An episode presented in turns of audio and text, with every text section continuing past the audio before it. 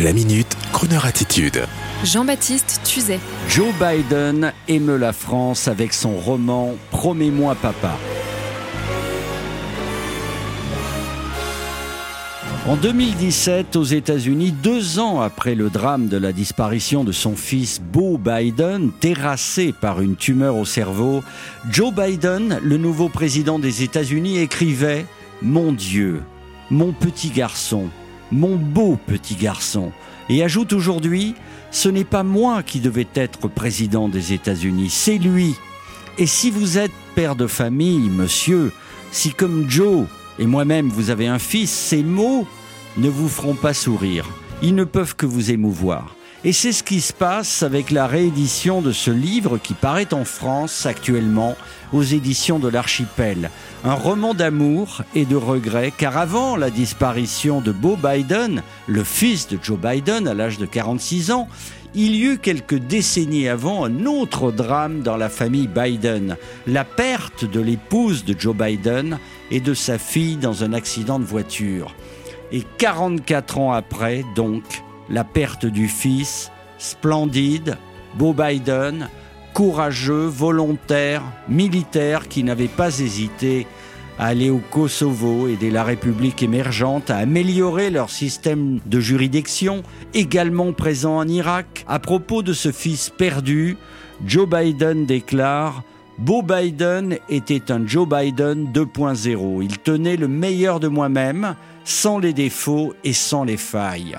Alors, laissons aller, si vous le permettez, un peu notre sensibilité et lisons ce témoignage, Promets-moi papa, de Joe Biden aux éditions de l'Archipel et écoutons ensemble la chanson qui unissait le père et son fils dans les moments de joie les plus intimes depuis qu'il était petit.